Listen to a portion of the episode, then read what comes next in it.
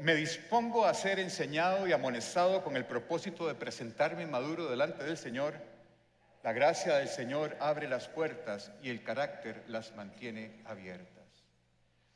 No sé si estaré un poco sordo, pero si apoyamos con la misma intención a la CEL el 14 a Qatar no vamos a ir. La gracia del Señor abre las puertas, carácter las mantiene abiertas. El texto que quiero desarrollar con ustedes hoy está en el Evangelio de Juan, en el capítulo 3, del versículo 1 al 8, que habla precisamente del tema que el Señor me puso en el corazón compartir con ustedes, que es el nuevo nacimiento. Y quiero leer para ustedes el texto. Había entre los fariseos un dirigente de los judíos llamado Nicodemo. Este fue de noche a visitar a Jesús. Rabí le dijo, sabemos que eres un maestro que ha venido de parte de Dios, porque nadie podría hacer las señales que tú haces si Dios no estuviera con él. De veras te aseguro que quien no nazca de nuevo no puede ver el reino de Dios, dijo Jesús. ¿Cómo puede uno nacer de nuevo siendo ya viejo? preguntó Nicodemo. ¿Acaso puede entrar por segunda vez en el vientre de su madre y volver a nacer? Yo te aseguro que quien no nazca de agua y del Espíritu no puede entrar en el reino de Dios, respondió Jesús. Lo que nace del cuerpo es cuerpo. Lo que nace del Espíritu es Espíritu. No te sorprendas de que te haya dicho, tienen que nacer de nuevo. El viento sopla por donde quiere y lo oyes silbar, aunque ignoras de dónde viene y a dónde va. Lo mismo pasa con todo el que nace del Espíritu. Cuando ustedes lean en los Evangelios alguna conversación que Jesús entable con otra persona, es muy importante que tratemos de buscar información de quién es esa persona con la que Jesús está hablando. Porque la conversación va a girar en torno a una necesidad espiritual que esa persona tenga. Y para poder nosotros entender la conversación, necesitamos conocer quién es la persona con la que está hablando Jesús para detectar cuál es la necesidad espiritual que Jesús le está resolviendo. Y en este texto, aun cuando no nos da mucho detalle, sí, sabemos algunas cosas importantes. El texto empieza diciéndonos, había entre los fariseos un dirigente. ¿Quiénes eran los fariseos? Los fariseos era una secta judía que predominaba políticamente y religiosamente en Israel en el tiempo en que Jesús caminó entre nosotros. Pero no era una secta que acababa de nacer. Los fariseos tienen una historia muy larga antes de que Jesús llegara a la tierra. En el año 586 antes de Cristo, cuando el imperio babilónico, guiado por el rey Nabucodonosor, invade Jerusalén, destruye el templo, destruye las murallas, destruye la población, deporta a Babilonia a un grupo selecto de personas y queda un remanente en Israel. En ese momento, el templo de Jerusalén es destruido. El centro neurálgico de la religión israelita quedó destruido en ese momento y se quedaron súbitamente sin dónde adorar, sin dónde hacer sus sacrificios, sin dónde cumplir con las leyes de Moisés, se quedaron sin nada. Entonces, en el exilio, los babilonios fueron muy tolerantes con los israelitas y les permitieron seguir desarrollando su actividad religiosa y se crearon las sinagogas. Las sinagogas eran centros locales donde los judíos realizaban su adoración a Dios y practicaban sus prácticas religiosas.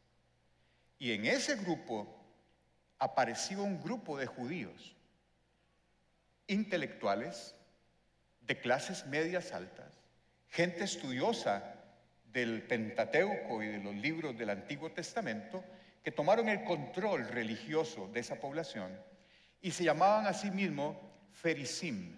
Ferisim, de ahí sale la palabra fariseo, que significa separados o separatistas. Y ahí nacen los fariseos, 586 años antes de Cristo.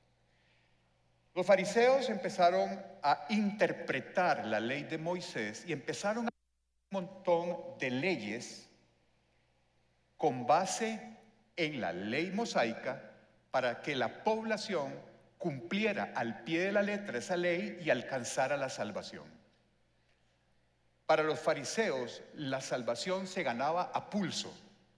Se ganaba si usted cumplía a cabalidad las leyes que ellos mismos habían interpretado de la ley que Dios había dado.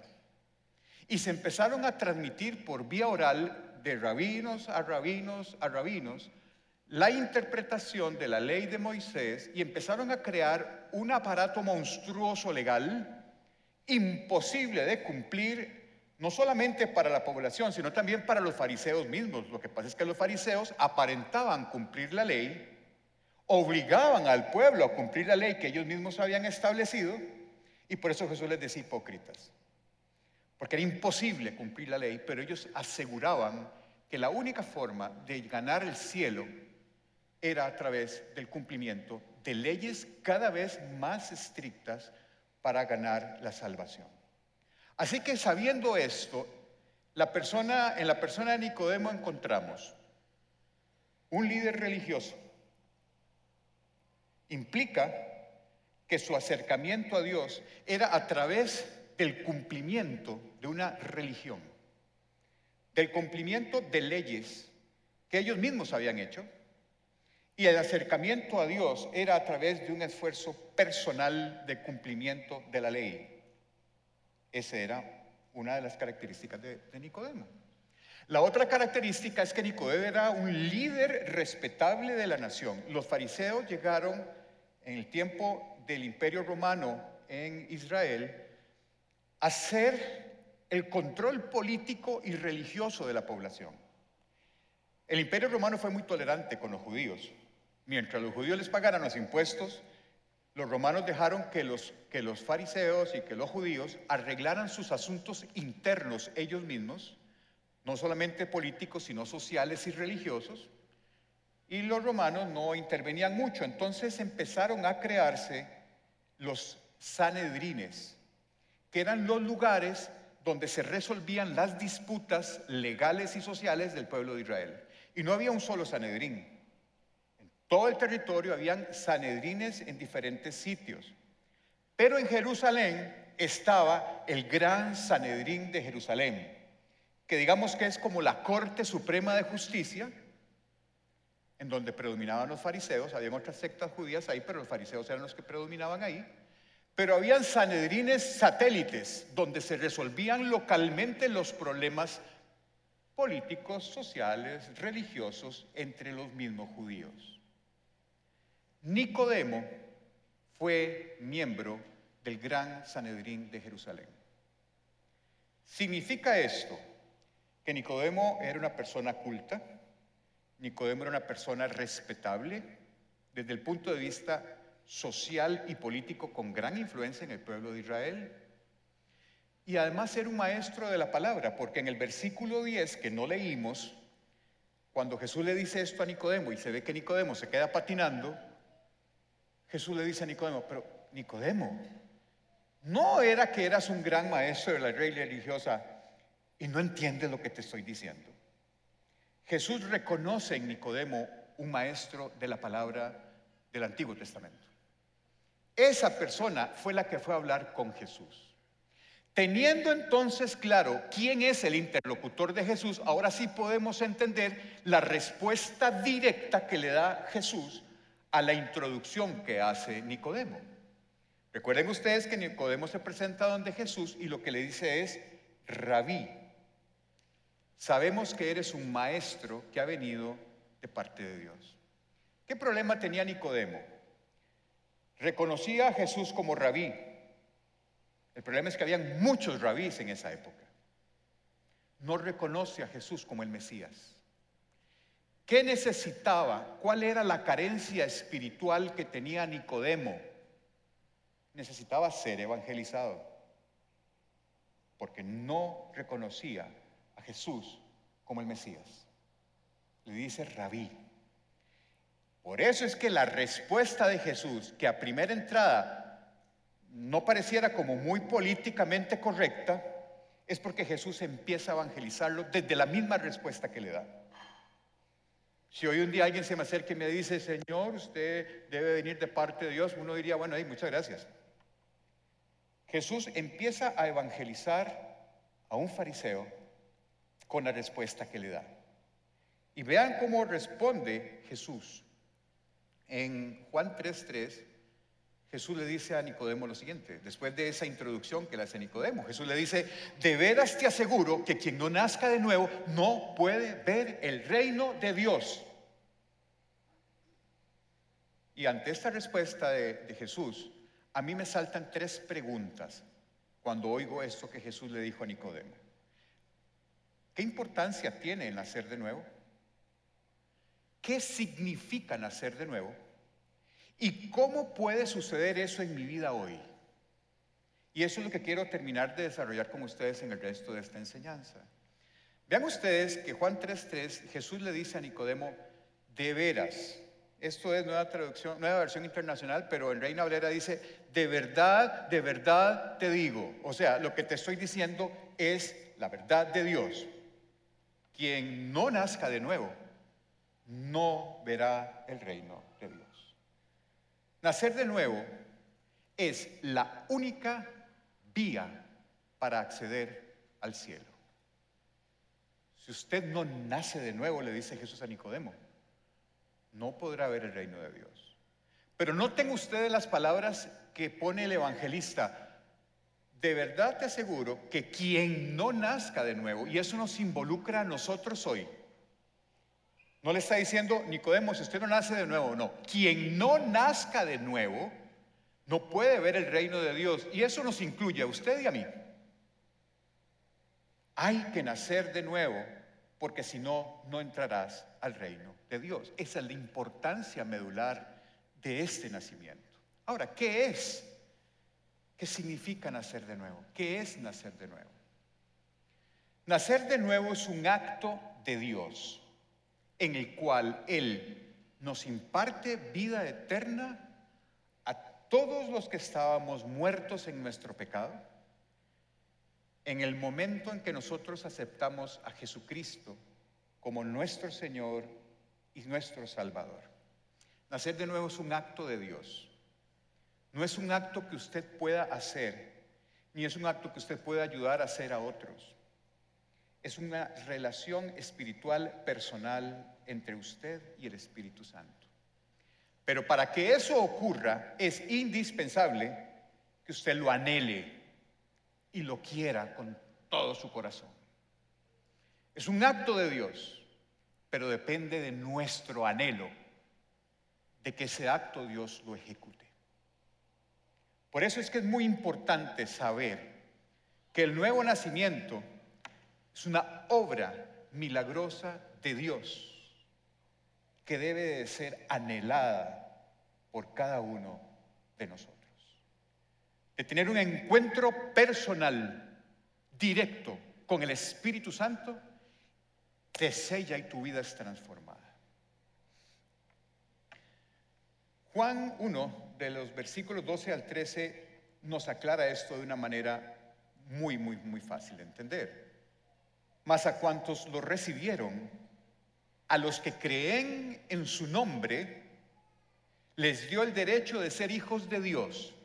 Pero lo que quiero resaltar es del versículo 13 en adelante, que dice, estos no nacen de la sangre, ni por deseos naturales, ni por voluntad humana, sino que nacen de, de Dios. El nuevo nacimiento nace de Dios. No es heredable. Yo no puedo pedirle a mis, heredar mi nacimiento a mis hijos. Usted no puede provocar un nuevo nacimiento en su esposo o en su esposa. Usted no puede, por más que quiera, provocar un nuevo nacimiento en sus hijos. No es heredado, no nacen de la sangre, dice Juan. Ni por deseos naturales, por más que usted ame a su hijo, a su cónyuge, a su familiar cercano, tiene que ser Él. ¿Qué te toca? Orar. Orar por Él e interceder por Él para que Él decida en su corazón aceptar al Señor Jesús y nacer de nuevo. Hay que anhelarlo, hay que quererlo. Es una obra milagrosa que solo el Espíritu Santo puede hacer, pero lo hace en quienes lo buscan intencionalmente. Y en el momento en que usted nace de nuevo, ocurre en usted una metamorfosis, ocurre, ocurre un cambio en tu esencia. Igual, igual como cuando el gusano se transforma en mariposa, en que hay un cambio de esencia, lo mismo ocurre cuando usted nace de nuevo. Si usted quiere que un león se comporte como un cordero, usted tiene que corderizar al león. No se vale ponerle un disfraz de cordero al león porque seguirá siendo león. No se vale. Para que un león se comporte como un cordero, el león tiene que cambiar su esencia y hay que corderizar al león. Hace algunos años, siete si mal no recuerdo, mi esposa, mi hija menor y yo hicimos un viaje a Argentina. Mi hija tenía en ese momento 13 años y bueno, nos empezamos a congojar un poco mi esposa y yo porque nosotros felices conociendo arquitectura y museos y plazas y la Casa Rosa y todo el cuento. Pero mi hija estaba, no, no, lo decía, pero se estaba aburriendo, tenía 13 años, que andar con un par de viejos conociendo Argentina, era una huevazón. Entonces, llegando al hotel, mi esposa y yo decidimos buscar alguna actividad como para que también mi hija disfrutara un poquito del viaje. Y empezamos a buscar en los brochures del hotel y encontramos un zoológico. Pues bueno, eh, el, zoológico a lo mejor le guste, ella le gustan mucho los animales, pero a mí lo que me llamó inmediatamente la atención es que en ese zoológico te ofrecían entrar a la jaula de los tigres de Bengala, hacerle cariño al tigre y tomarte una foto con el tigre, y también entrar a la jaula de los leones y así, hacerle cariñito al león y tomarte la foto. Y yo, yo quiero eso. Yo creo que el que estaba más emocionado de ir al zoológico no era mi hija, sino que era yo. Y efectivamente fuimos al zoológico y llegamos y nos llevan a un lugar donde hay una jaula probablemente más grande que una circunferencia de este tamaño, donde habían sueltos por lo menos unos cinco o seis tigres de bengala adultos de este tamaño. Una belleza de animales. Y había uno que lo tenían acostado en una tabla así, comiéndose un hueso que si así este se queda con hambre, y ya nos, nos hacen pasar. Y yo iba con un poquito de miedo, la verdad, pero muy emocionado. Me paran a la parte del tigre de Bengala y ya empezamos a hacerle cariño y la foto. Pero a mí lo que me llamó la atención es que los otros seis que estaban ahí estaban libres. Ninguno tenía una cadena, ninguno estaba amarrado, ningún guarda andaba una escopeta, ni siquiera una silla y un látigo como en las películas. No tenía nada. Estaban limpiando el piso ahí con agua. Seis tigres de bengala adultos de este tamaño y uno acostado para que uno le haga cariño. ¿De dónde se ve esto? para terminar de asombrarme, nos pasan a la jaula de los leones. La misma historia, una jaula enorme con seis o siete leones adultos grandes, sueltos, y un león arriba recostado a la malla, enorme el león, chupándose los dedos, me acuerdo y nos, paran a la par del león, ahí nos agachamos. Yo me sentía, me faltaba el taparrado para sentirme como Tarzán. Eh, por favor, borren esa imagen mental de la cabeza. Y ahí empecé a hacerle cariño al león y nos toman la foto. Ahí sí nos metimos a nuestra hija ya y nos dio un poquito de miedo, pero, pero nos tomamos la foto con el león. Y después nos preguntamos, ¿cómo logran eso? ¿Cómo hicieron para que un animal salvaje se comporte domésticamente? Y usted se pueda acercar a él y hacerle cariño, a un león y a un tigre bengala de este vuelo. Ya nos cuentan la historia. Esos animales nacen en cautiverio y las crías las ponen en una jaula junto con un cachorro de la misma edad. No te creas que era un pastor alemán, era un zaguate, pero de la misma edad que los felinos. Bueno, a veces no había ni tan zaguates, pero sí tenían pintilla que no eran como muy finos. Resulta que los perros maduran casi dos años más rápido o antes que lo que madura un felino. Entonces el perro se convirtió en el líder de la manada. Y la conducta doméstica del perro la adoptaron los cachorrillos. Y era súper interesante cuando se llegaba a la jaula de los cachorritos con el cachorrillo ahí, perrillo, el perrillo te levantaba y le hacía así, y los cachorrillos de los leones se acercaban y hacían lo mismo. Y el perrillo movía la cola y yo veía a los leoncillos moviendo la cola. Les cambiaron la esencia. Dejaron de ser leones para tener un comportamiento doméstico. Eso fue lo que hicieron en ese zoológico. Cuando usted nace de nuevo, dice Pablo, la nueva naturaleza está en usted. Lo viejo ya pasó. Usted nace a una experiencia espiritual nueva, diferente. Lo pasado quedó atrás, su esencia cambió en el momento en que usted nace de nuevo. Pero nadie nace maduro. No hay ningún bebé, excepto Benjamin Button, que conozca yo que haya nacido adulto. El bebé nace bebé y requiere un proceso, de un caminar, de una maduración espiritual que se logra con la constancia de caminar con el Espíritu Santo a diario. Y de un momento a otro dejas de tomar leche en biberón y empiezas a comer papilla espiritual. Y después de la papilla espiritual viene el alimento sólido. Pero se requiere constancia.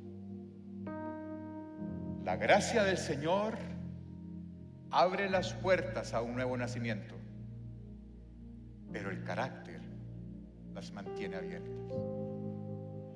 Si usted ve personas que espiritualmente están mucho más avanzados que ustedes, no se preocupen, fue que nacieron antes. Pero usted necesita nacer de nuevo.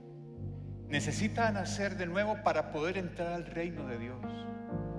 Y en el momento en que usted nace y es sellado con el Espíritu Santo, usted es una nueva criatura. Pero es un bebé. Y requiere de crecer, de madurar. Y eso se logra caminando de la mano, día con día, con el Espíritu Santo. El nuevo nacimiento es una experiencia espiritual. Es algo que solo el Espíritu Santo puede hacer en la vida de una persona. Y como Nicodemo no estaba entendiendo lo que Jesús le estaba diciendo, Jesús tuvo que hacerle o darle un ejemplo a Nicodemo para que Nicodemo pudiera entender lo que Jesús le estaba diciendo.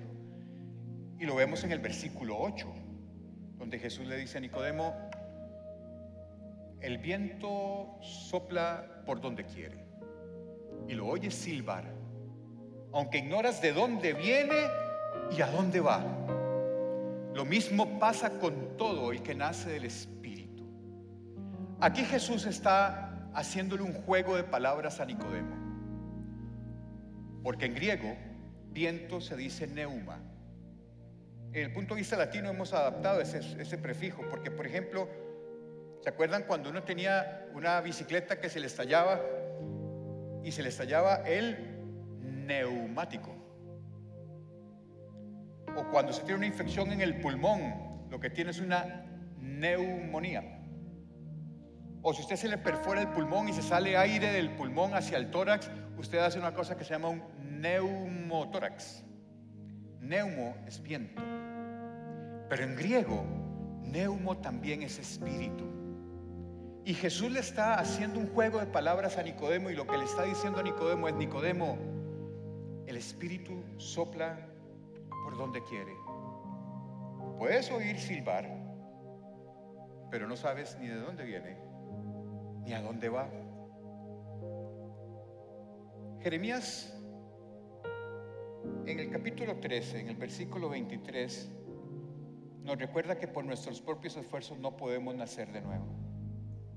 Es el Espíritu Santo. Pero usted tiene que anhelarlo, usted tiene que quererlo para que esa obra milagrosa de Dios suceda en su vida. Jeremías dice, ¿puede el etíope cambiar su piel? ¿O el leopardo quitarse sus manchas? Pues tampoco ustedes pueden hacer el bien acostumbrados como están a hacer el mal. El nuevo nacimiento no es algo que usted pueda producir, pero el Espíritu sí puede quitarte las manchas y sí puede cambiarte la piel. Y de hecho lo hace. En la medida en que usted lo anhele, intencionalmente se lo pida y abra su corazón a Él. Y en ese momento usted es una nueva criatura y ha nacido una vida espiritual que tiene consecuencias muy importantes. Nosotros no podemos, no podemos entrar al reino de Dios a menos que nos engendre el Padre a través de un nuevo nacimiento. Y eso lo dice Santiago muy bien en el versículo 8 del primer capítulo. Dice, por su propia voluntad, por su propia voluntad, es gracia, es gracia. Nos hizo nacer mediante la palabra de verdad, para que fuéramos como los primeros y mejores frutos de su creación. ¿Cómo reconoce usted si una persona ha nacido de nuevo? ¿O cómo puede saber usted si usted nació de nuevo? Hay tres características que usted puede percibir de una persona que ya nació de nuevo. La primera es que en esta persona hay un cambio en su relación y un cambio en su posición con Dios. Pablo nos lo dice muy bien en Romanos, porque todos los que son guiados por el Espíritu de Dios son hijos de Dios. El Espíritu mismo le asegura a nuestro espíritu que somos hijos de Dios. En el momento en que usted nace de nuevo, usted tiene una posición diferente con Dios. Usted es hijo de Dios. Y además hay un cambio en nuestra relación con Dios. No solamente es hijo, sino que además es guiado por el Espíritu Santo. Una persona que viva su vida guiada por el Espíritu Santo es una persona que definitivamente nació de nuevo. La otra consecuencia o la otra característica que ustedes pueden reconocer en una persona que haya nacido de nuevo es que hay un cambio de actitud. Romanos 8:5, los que viven conforme a la naturaleza pecaminosa fijan la mente en los deseos de tal naturaleza. En cambio, los que viven conforme al Espíritu fijan la mente en los deseos del Espíritu. Si a mí hace siete años alguien me hubiese dicho que yo sentado llorando ahí siete años después, el Señor me iba a levantar aquí a predicar su palabra, yo me hubiese muerto de risa y le hubiera dicho, te la fumaste. Pero cuando uno nace de nuevo, sus gustos cambian. En lo que dedicas tu tiempo es diferente a cuando no estabas en el nuevo nacimiento. Yo dejé de ver tele. Aquí está mi esposa que no me deja mentir. Las mejengas no me las pierdo, pero dejé de ver tele. Paso todas las noches. Bueno, además por la maestría en teología que estaba haciendo, pero paso todas mis noches, la mayoría de las noches de la semana, después de que llego del consultorio, hasta las 12, 1, 2 de la mañana estudiando la palabra de Dios. Y eso no es ningún esfuerzo, es que me encanta. Hace siete años yo hacer eso. Pero me encanta. Lo disfruto. Es mi mejor momento. Cuando preparo prédicas, cuando preparo charlas, cuando preparo clases para el seminario. Es mi mejor momento. Y me encanta preparar charlas y prédicas. Primero porque como verán, a mí me dan un micrófono, es como darle un banano a un mono, no me callo. Pero no es eso, es que en el proceso de preparación de la prédica, siento tanto la dirección del Espíritu Santo, es tan bonito que yo quisiera dar prédicas todos los días. Hay un cambio de actitud que no es forzado, no es intencional. No es algo que usted se proponga y que a pulso como los fariseos lo logre. Es algo que brota de natural cuando el Espíritu Santo está controlando tu vida. Cambia la actitud.